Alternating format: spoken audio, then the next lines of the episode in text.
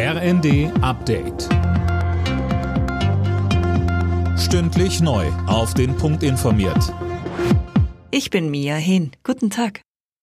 Tag 5 des Räumeinsatzes in Lützerath. Nach wie vor haben sich Aktivisten zum Beispiel auf Bäumen verschanzt. Zwei harren weiter in einem selbstgebauten Tunnel aus. Gestern hatten tausende Menschen dagegen demonstriert, dass die Siedlung für den Braunkohleabbau abgebaggert wird. Dabei kam es zu Zusammenstößen zwischen Demonstranten und der Polizei. Wie viele Menschen dabei verletzt wurden, ist unklar. Die Polizei sagt, es gebe dazu noch keine gesicherten Informationen. Die Aktivisten sprechen von zahlreichen Schwerverletzten. Ein Aktivist sei sogar lebensgefährlich verletzt worden. Einmal mehr wächst der Druck auf Deutschland, der Ukraine auch Kampfpanzer zu liefern. Großbritannien hat Kiew nun zugesagt, schwere Kampfpanzer und zusätzliche Artilleriesysteme zu schicken.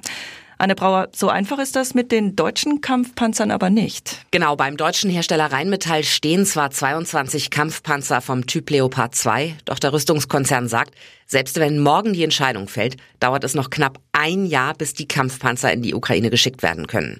Denn sie müssen erst noch aufwendig repariert und umgebaut werden und das dauert. Und weil das auch so teuer ist, wird Rheinmetall nicht mit der Instandsetzung beginnen, bevor der Auftrag da ist, so der Konzernboss in der Bild am Sonntag.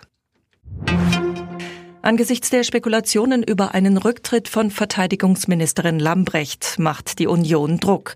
CDU-Chef Merz und sein CSU-Kollege Söder fordern schnell Klarheit, was Lambrecht und ihre mögliche Nachfolge angeht. Die Ministerin steht angeblich vor dem Rückzug. Offiziell bestätigt ist das aber nicht.